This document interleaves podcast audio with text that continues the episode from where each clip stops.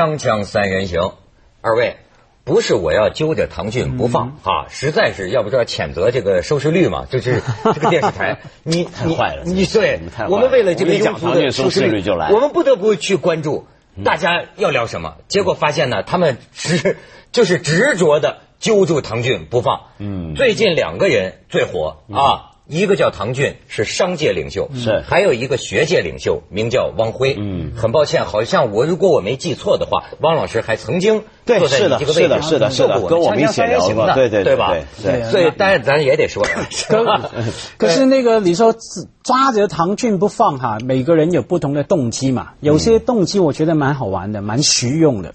像我前两集在这里有唐讲过唐骏了哈，嗯。后来回家第二天节目播出之后，我就收到电话，有朋友问我。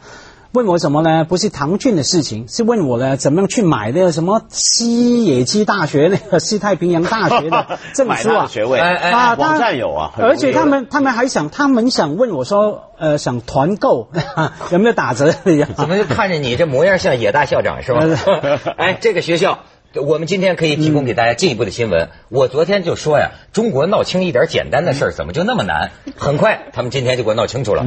我给你看这个西野呃，这个西野鸡太平洋大学，哎，瞧见没有？就是这栋楼，对附近是美军空空军基地啊。这栋楼里边呃很多空房，现在待售，仅此一座教学楼。不，而他是这样，他这座楼里面有两三层的部分的房间是他的教学工具。哎，但是实际上呢，也是没有什么教学。嗯现在搞清楚了，就是所谓西太平洋大学，现在它就不叫这个名了，现在叫一个什么呢 Mirama，？Mirama Mi- University。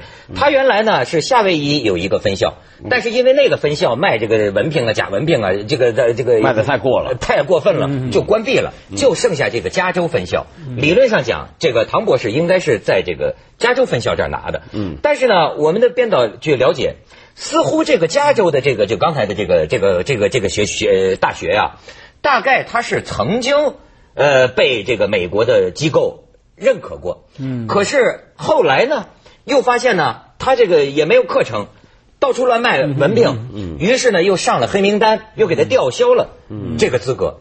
那我现在还搞清楚了，怎么解释？大家把名单列出来，嗯有人说我交了钱的，我在国内上上了两年课呢。唐骏应该是在美国买的，反而不见得有过什么课程。嗯中国这个据说是什么呢？中国这些个倒卖文凭的主啊，他们还想弄得像点儿。所以说是中国的这些贩子们，他们弄了一个课程，然后交钱，我给你这个这个大学，他们主动提供一种课程，主动提供，你知道太好学了，这真是。广东这种干这种倒卖文凭的这种事儿啊，大概现在说有二十家，说在广东年就卖假文凭，这个利润一年超过一个亿。那可是文文涛这个里面有个关键啊，你说这个西野鸡大学曾经被认可。所以，就算是拿这个野鸡大学的文凭啊，也是有分等级的。嗯你是认可了时代买的呢，还是被取消认可之后买？那可能不一样的。前面那个，假如当时还认可，表示说当时有品管啊，不是流行吗？现在内地、香港也是很多中小大学都流行说什么本学校经过 ISO 九零零一的什么考试哈。是是是当时是有品管的，当时也不算是太小的野鸡，是大野鸡哈。后来才是小野鸡，可能还是还是有分等级的。对而且还有一点啊层次也不一样而。且还要注意一点啊，就是所谓的那个认可是什么意思？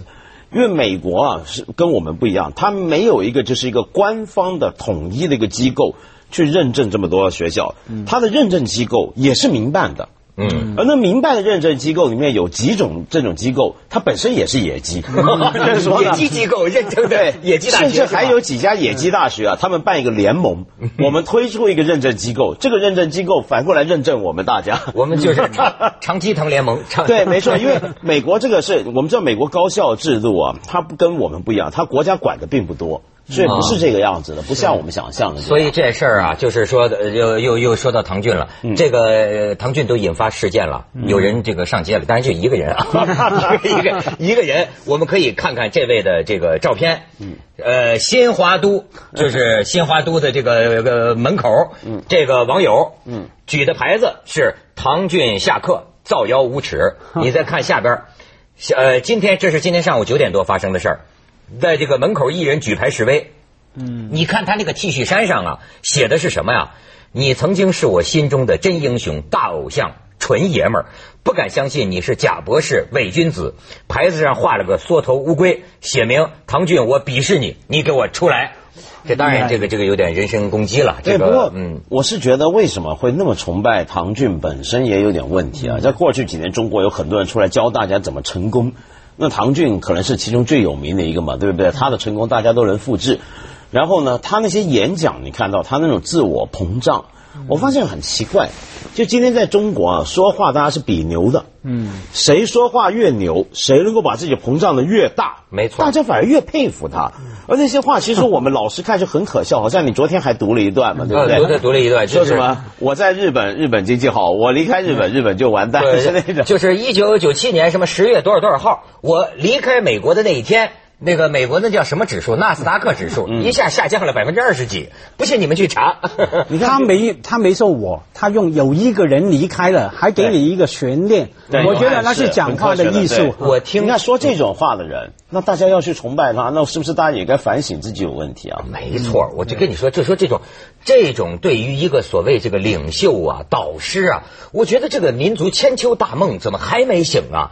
吃过了多少亏啊？就是可可是女女。里面还有一个关键，假如说刚才抗议那个人哈，他说是贾博士，那坦白讲啊，我们到现在为止啊，假呃很难，我还是觉觉得说不一定是假的，他是花真金白银的银子去买一张文凭。除非说他那个学校不存在，你可以说是野鸡大学。嗯，野鸡大学我们也讨论过了嘛，可能他是被认可的，可是水平很差。嗯嗯，他从来没告诉你我的学校水平有多好多好嘛。嗯，啊，是你们崇拜吧？你们一定要觉得有个博士学位啊。暗示过是在加州理工。对。那后来那事件他否认了吗？你知道出版社我那天看那个郑渊洁那微博呀，说他朋友的这个孩子啊，这加州理工现在在中国成了个野鸡大学的，太惨了。在中国找了三家公司，就最近他朋友的孩子从美国回来，加州理工的。呃，然后一人事处一听说是加州理工的，马上起立送哎呀，天哪！加州理工是全球最好的大学之一啊，真是太惨了，真是。所以你这是山寨的，这个是多好的大学。这个结结结结果把你也给拉下来，所以我挺奇怪，就说这个唐骏呢，你说他牛啊，嗯，他也我也得说他是有能力的吧？当然，要不然那些大老板也不是傻子，一个亿、十个亿就给他做职业经理人嘛。听说有认识他的人讲。很多中国成功者的轨迹，我发现往往这样。说这个人呢，不是一直靠这个招摇撞骗的，不，这话就怎么说了？就是说他的前半段还是有真本事，奋斗怎么怎么着。但是慢慢这个成名之后啊，就说就发现呢，他有点这个虚头巴脑。就是据据称认识他的人有这个看法。可我觉得不管怎么说啊，如果我是一个有这样的业绩的一个人呢，嗯，哎。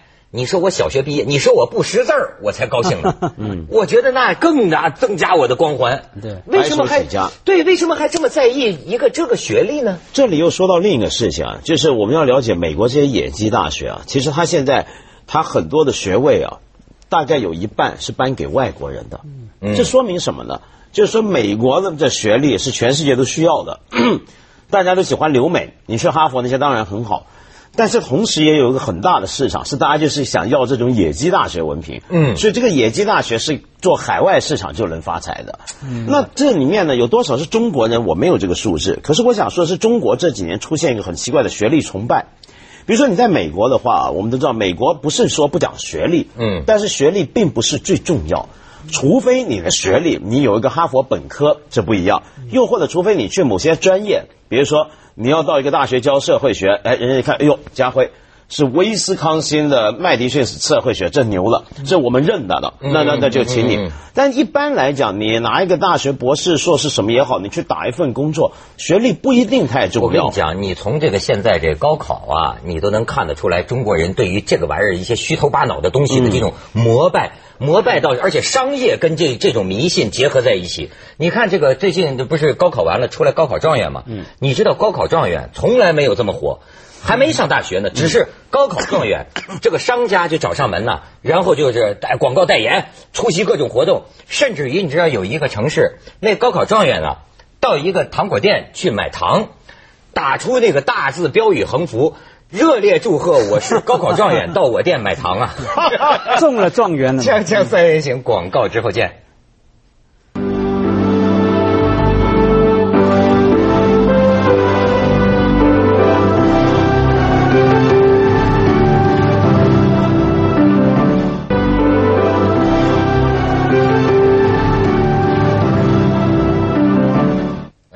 士是真博士，哎呀，所以讲贾 博士他格外高兴。可是我也花了蛮多钱的，读书要缴学费嘛，交学费很贵的可是一方面也赚了蛮多钱，教书嘛哈。嗯可是我对于说什么叫做野鸡大学这个还是很感兴趣，因为我们说那个大学是野鸡大学，不当然不好嘛。可是我们不要忽略了一个问题啊。很多好大学，包括内地的，包括香港的、台湾也有哈，包括国外的好大学也有它的野鸡课程啊。没错你们看看香港现在八家大学啊开了很多叫 MA，就是硕士课程。基本上他对他基本上他不会问你以前读过什么，读的怎么样。纯赚钱的。只要你能够缴学费一年的啊，去进去读啊，这而且不用写论文的。你修完这个课，基本上不要太差，不要翘课翘太多，他给你一个硕士学位。所以我们看到很多名人呐、很奇怪的，明明好像在不怎么样的学校读一个文凭课程。突然一年后就变成什么香港大学、中文大学硕士哈，我不敢说那个是野鸡课程了，可是我们知道说很多课程啊，其实其实那内容是非常简单的，包括包括哈佛啊，嗯，很多人都说自己什么在哈佛进修啊，那个我们大家都能去的。嗯。哈佛每年暑假，不牛津、剑桥、哈佛这些学校，暑假的时候会有一些给外国学生的一些的留学班，嗯，呃，谁都能报名，给了钱，主要是干嘛呢？学英文。然后在当地玩一玩、闹一闹，没什么的，那是很很舒服的。而且他就你住在学生宿舍，那个宿舍就暑假呢赚你这点钱呢来做宿舍维修费用。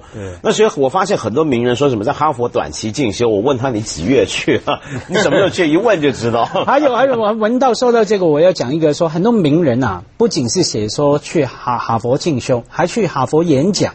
哎，不得了啊！去哪哈佛演讲、牛津演讲，获邀到剑桥演讲。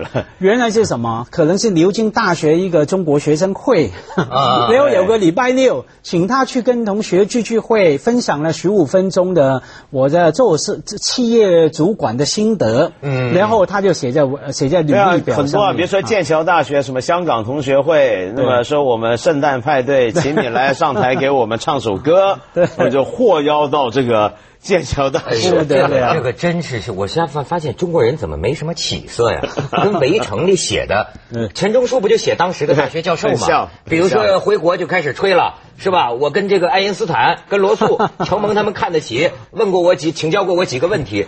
天知道他们是不是问你咖啡里要不要加点糖，是吧？就这就这这，而且咱们最近还有人拿拿《围城》来聊嘛，就说这个克莱登大学嘛，嗯说方舟子，嗯，到底是什么动机？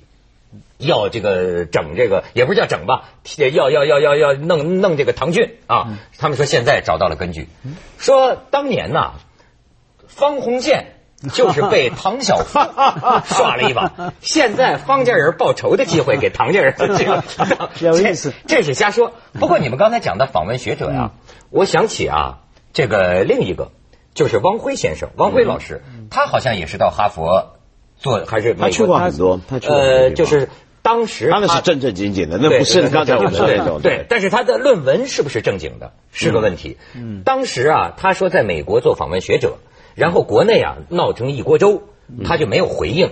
老实讲，汪辉涉嫌抄袭的这个事情啊，几个月前就有人发那个 email 给我全部的材料。嗯，我当时以我这种饱经这个人情历练的这个厚黑之眼哈，我都没细看，我觉得是你们知识分子臭老九窝里斗，对吧？不聊这个。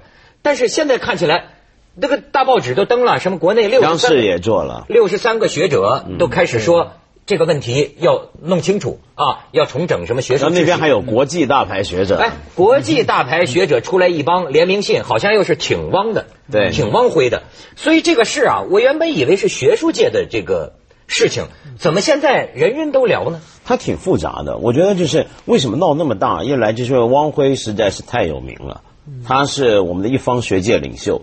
在国际上面，他被很多人认为是中国学术界的代表人物。嗯尤其比如说像这回签名支持他的左派学者，他们很多人呢甚至形容过汪辉是中国最了不起的意见分子。嗯哦啊，对持不同意见的人，嗯那么觉得他是敢于呃在中国体制内发出不同声音的一个人，那所以他的地位太崇高了。那结果呢，这样一来呢，就而且中国向来学界就有很多的派别之争，那么完全搞混进去，加上这几年我们对学术界讲有没有抄袭啊、弄假这些事儿混成一堆来谈，但这个事儿在我来看其实很简单，就是我们把事实跟非事实的，或者包括对事实的诠释的部分分开。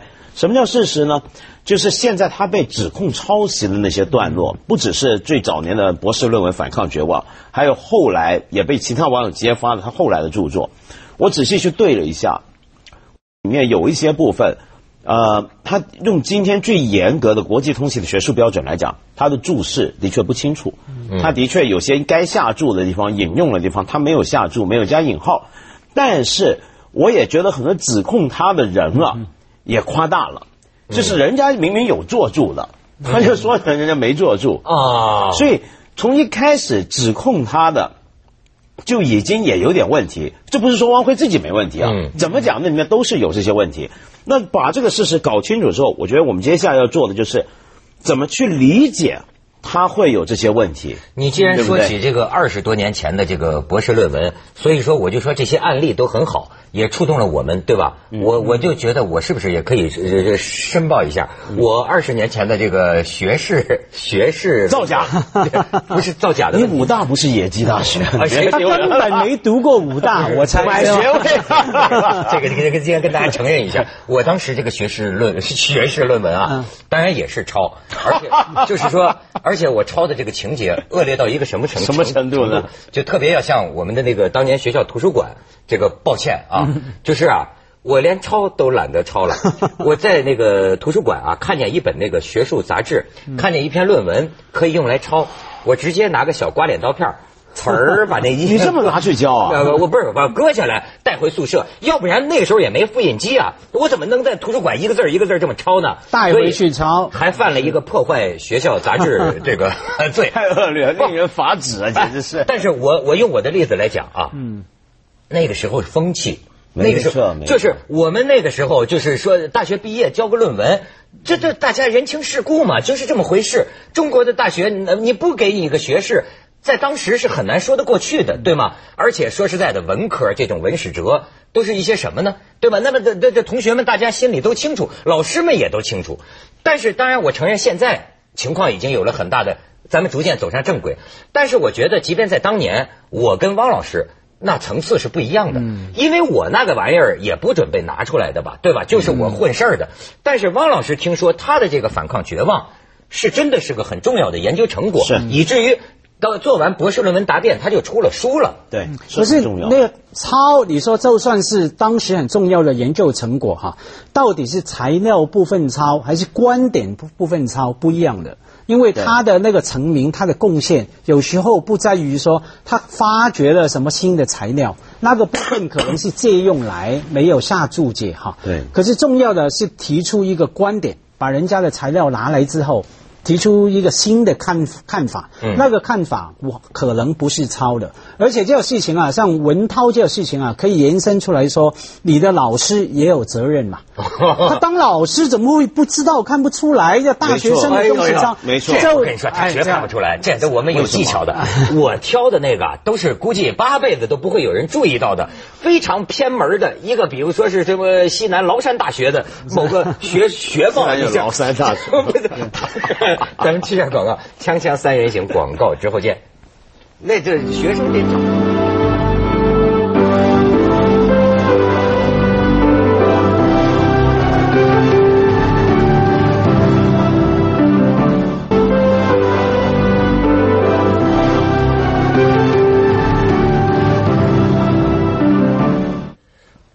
觉得啊，中国是在一个过程里，就是什么重整江河待后生，你知道吧？他很多你要知道，我们是从一个混乱的一切一切被扫除的年代走过来，所以说什么时候大家总在讲，你比如说二十年前的或者现在的学者某些个规范，咱们都正在，所以出这种事儿，大家说也是好事儿吧？就是说。慢慢的意识到，意识到做事儿啊得严格，得一丝不苟。但是有些事情好像它确实是在这么一个过程里。可是这过程啊，要有个目标哈。假如我们看到真的是过程推动了那个制度的改变，我们非常高兴。可是这汪辉事件哈，可能我看的材料不够全面，看起来还是一个一个人，或者说一个一个山头阵营去对骂。好像还没有校学校出来说好，我们对这种事情怎么样个看法？我假如成立的话，我们会怎么追查？有什么惩罚？还有更重要，我们以后怎么改变这个制度？甚至说我建议哈，我不晓得文道，你觉得用香港廉政公署那个方法哈，可以什么方法呢？刚成立了廉政公署之后哈，所有警察高官都怕了嘛。后来发生了一件事情，所有香港。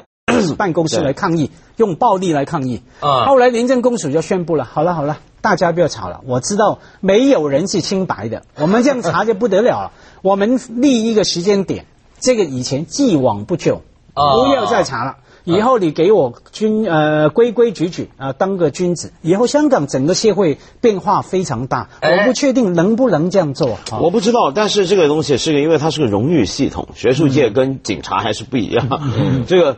我觉得学术界这个荣誉系统，首先大家要尊重一些底线。嗯，这个底线就事实，还有我刚才说事实的诠释要分开嘛。就你假如说现在这个汪辉先生这个事情啊，我觉得就像你讲的，我们也像你讲的，我们可以先确定，在我看来是可以确定，它是有部分在今天叫做不规范，甚至叫抄袭的地方。但这些地方你可以有很多种解释，我们把这个拿开，然后这接下来派别争论，我们再把它再拿开。那最后就是关于传媒的角色，很多人说传媒不应该搅混进来，我是非常反对这个说法，因为学术是天下公器。